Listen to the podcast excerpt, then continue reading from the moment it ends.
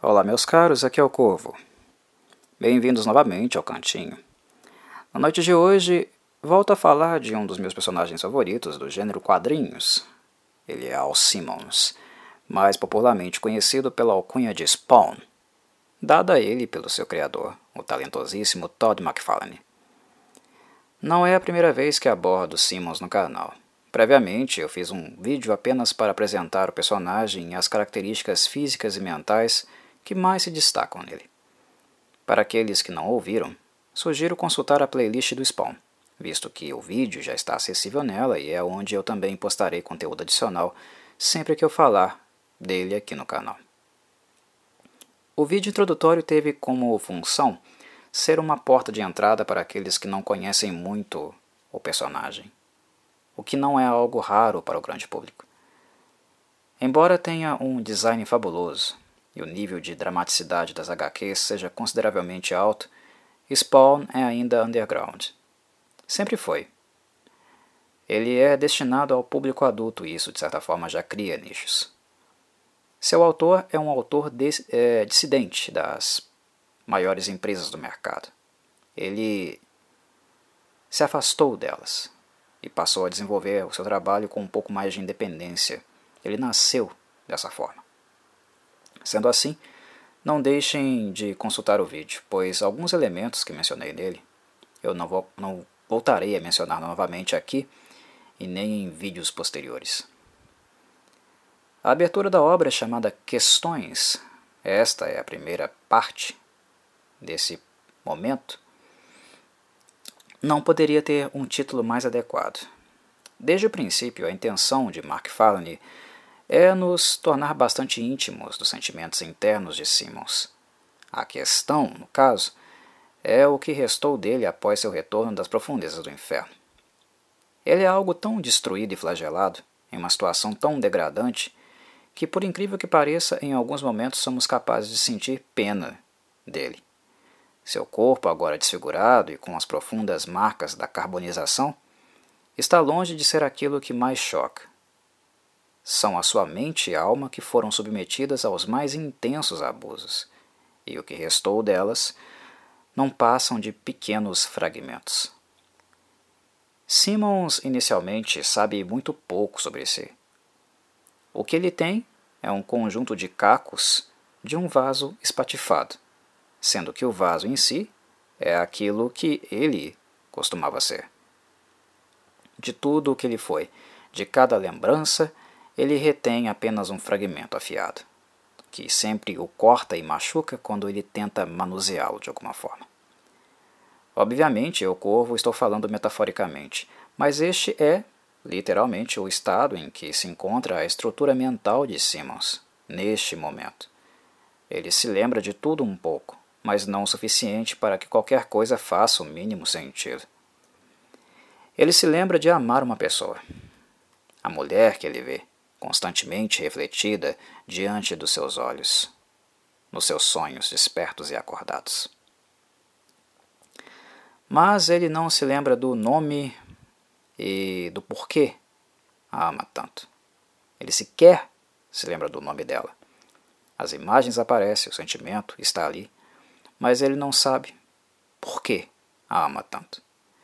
Ele se lembra da face do autor da sua desgraça, daquele que o traiu e assassinou.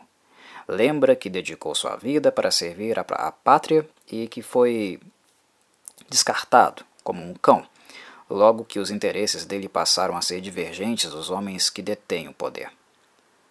Simon se lembra do próprio enterro e da mulher, que ele ama, chorando pela morte dele.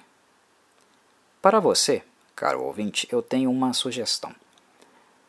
Por um breve momento, tente imaginar o que é estar na pele de alguém que, primeiro, lembra da própria morte, da sensação de ser queimado vivo, e segundo, do próprio enterro e da extrema dor que a pessoa amada sentia naquela ocasião, tão profunda que foi capaz até mesmo de afetar o espírito dele. Consegue imaginar o quanto reviver essas cenas pode ser algo absurdamente traumático. Como isso pode levar alguém à loucura? É com esse tipo de intensidade e imersão que Todd McFarlane nos apresentará a trajetória de Spawn. A condução do autor é deveras paciente, ele trabalha segundo a sua própria agenda. E o primeiro arco da saga não é nada além de uma continuidade dos tormentos que ele sofria no inferno, que conheceremos também em tom retrospectivo. Manter Simon sofrendo em um estado de constante tormento sempre foi o objetivo de Malbolgia, o demônio responsável pelo seu retorno e por sua atual tortura mental. Cada um destes condicionamentos estabelecidos serve a um propósito. Malbolgia tem grandes planos para Simmons. Simmons é uma peça importante em um cenário catastrófico que está, neste instante, começando a ser desenhado. A mulher que Simmons tem recordações era sua esposa, algo que ele relembra apenas no fim deste capítulo. Seu nome é Wanda Blake. E tudo o que ele é agora, esta forma profana, conhecida como Hellspawn, desova do inferno, ele se tornou por ela, pela chance de vê-la e estar com ela novamente. Não havia tortura maior no inferno para Simmons do que a ausência de Wanda. O fato de o seu destino ter sido o fosso das chamas eternas se deu em virtude da vida que Simmons levou. Ele era militar e matou muitas pessoas em nome da bandeira da sua nação, os Estados Unidos. Agora, ele não liga para mais nada, apenas para ela, a mulher que ele mal consegue se lembrar, apenas sentir que precisa dela. Balbodia negociou com Spawn. Ele disse que ele poderia voltar mas colocou condições. A maioria dessas condições, é claro, ele sequer mencionou. Mas Simmons não se importava. Algo que ele iria se arrepender amargamente. Seu sofrimento, devido às cláusulas estabelecidas por Malbolgia, apenas iria aumentar. Negociar com demônios nunca é algo lucrativo, em nenhuma circunstância. E Simmons se deu conta disso no momento que ressurgiu no mundo dos vivos. Malbolgia o mandou de volta, mas o tempo cronológico era diferente daquele em que Simmons havia partido, falecido. E seu corpo agora estava coberto por um traje que lhe dá amplos poderes. Mas sua principal utilidade é, na verdade, apenas esconder o morto-vivo, horrendamente desfigurado, que ele se tornou. E a fragmentação das memórias é algo tão grave que, mesmo sendo quase um deus no meio dos humanos, devido à força da sua capa, das correntes e a, a invejável condição física que ele tem, ele nunca se encontrou tão desolado, perdido, fragilizado e impotente, mesmo com esse poder. A saga inicial de Simmons consiste em montar o um mosaico das peças espatifadas da sua vida, do seu passado e presente, e como uma criatura das trevas, falta a ele a luz necessária para enxergar as peças necessárias, compatíveis que estão perdidas na escuridão. O tormento é tão grande e ele se sente tão incapaz que, em alguns momentos, ele até mesmo deseja morrer novamente. De todos os tormentos, todos os tormentos que a vida humana pode produzir, não ter nenhum sentido para viver é um dos piores deles. E no caso de Simmons, a situação é ainda mais precária, porque ele não tem todas as referências de vida intactas para poder forjar com segurança qualquer sentido minimamente coerente. O que Todd McFarlane ambiciona é que tenhamos com Spawn uma experiência demasiadamente tátil, na epiderme, ele deseja que não apenas acompanhemos o seu anti-herói na sarjeta, mas que a experimentemos junto com ele. Para termos uma ideia, nem que seja superficial, do que a sarjeta é.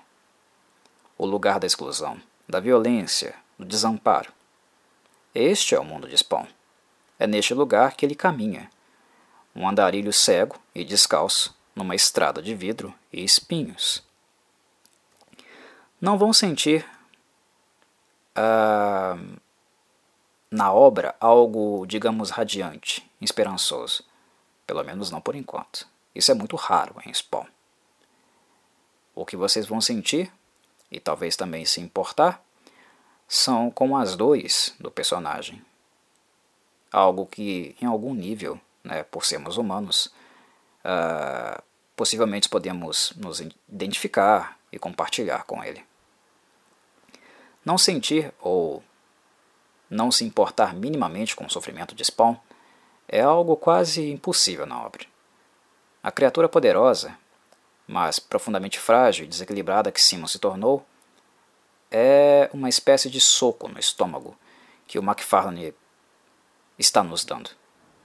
Ele está nos mostrando que não importa que tenhamos todo o poder do mundo, ele ainda não será nada se nós não soubermos quem realmente nós somos. Ele não nos trará nenhuma redenção se não tivermos um mínimo sentido para viver. E isso é perfeitamente ilustrado pelas próprias palavras do Simmons neste capítulo. Ele diz: Sei que estou vivo, mas não me sinto assim. Em Questões Parte 1, este é o caráter dramático mais abordado do Macfarlane. Sem saber totalmente o que é e quem é, Spawn apenas vaga como um andarilho. E com os poderes sobre-humanos que agora ele possui, ele descarrega suas frustrações nos malfeitores que encontra aleatoriamente pelo caminho. Parte de sua antiga linha de trabalho, da sua ética militar, ele mantém. Mas seu compromisso agora é nulo com qualquer tipo de legislação. No capítulo, nós vemos a polícia e as mídias muito curiosas com o fato de bandidos estarem sendo massacrados por essa figura misteriosa, que nós sabemos que é Simmons, mas eles ainda não. E é interessante notar que eles não se interessam tanto por quem está sendo morto, mas sim pela forma horrenda que isso está sendo feito. A brutalidade de Simmons é lendária. Os malfeitores que se colocam em seu caminho normalmente têm uma morte horrível, como podemos observar quando se comenta que uma de suas vítimas teve o coração arrancado e enfiado na boca. Simmons, ao mesmo tempo em que despreza o crime, a violência e o abuso de inocentes, é ele mesmo um arauto de todas essas coisas, de toda essa barbárie. A diferença é que o seu alvo são exclusivamente aqueles que abusam dos indefesos. Para esclarecer, eu informo que Simmons faz justiçamento. O que ele faz não é nada perto de justiça, e sim de justiçamento. Este é o modus operandi dele em 90% das ocasiões. O máximo que ele fará, no que diz respeito a evitar o conflito direto, é ordenar que os malfeitores desapareçam do local e deixem a vítima em paz. E ele dirá apenas uma vez: caso não seja obedecido, sangue será derramado, de uma forma tão brutal e sádica que fotograficamente nós teremos material para pesadelos. Mas não se engane pensando que ele sai por aí procurando malfeitores para punir. Suas punições são completamente ocasionais, pois o mundo é um lugar violento e está repleto de violência cotidianamente. Simmons não se considera, considera um herói ou deseja ser algo nesse sentido. Quando ele pensou ser um herói e agiu como um, na sua vida pregressa, o que se revelou a ele é que sua farda, o traje militar que ele usava, na verdade era apenas uma camisa de força, e ele, uma marionete. Um assassino disfarçado de agente da ordem, designado para matar por motivos políticos e nada nobres. Mesmo agora, na sarjeta, e repleto de perguntas as quais ele sequer sabe se estão sendo bem elaboradas, Ser uma marionete é um erro que ele não quer cometer novamente. O que, claro, é irônico e até mesmo trágico, se levarmos em consideração que ele está inteiramente nas mãos de Malbolge aqui, mesmo que ainda não se dê conta disso. E assim Simmons vive seus dias, sendo assaltado por flashes em sua mente que lhe causam tanta dor como se fossem alfinetes sendo introduzidos no seu cérebro. Estes flashes vão se interligando e propiciando algum tipo de esclarecimento, a médio e curto prazo. Este será o estilo da narrativa de Todd McFarlane. A história é narrada no presente, mas sempre sendo assaltada por flashes do passado que levam Simmons ao estado de surto. Quando os flashes fazem sentido, ele se redireciona, e assim passamos a ter uma perspectiva de futuro na história. Neste capítulo há uma cena bastante rica e interessante. Artisticamente e conceitualmente falando, ela é como uh, algo bastante maternal, eu, eu diria. Com sobras, ela é a minha preferida. É o seguinte: uma mulher estava sendo assediada por um bando de homens, que rasgavam a sua roupa e tentavam estuprá-la. Simmons escuta os gritos dela e decide intervir. Após dar cabo do bando de seres desprezíveis, Simmons vê a moça frágil, caída no chão e fisicamente exposta. Isso faz com que ele tenha flashes de memória, que se lembre de Wanda. A mente dele se rompe e ele fica num estado de fragilidade muito tocante, como se fosse um pequeno menino que caiu, não conseguiu se levantar e estivesse gritando pela mãe. O dano mental é muito severo, e nessas situações, o verdadeiro titã, que é Spawn, se transforma em uma simples alma, machucada, dolorida e impotente.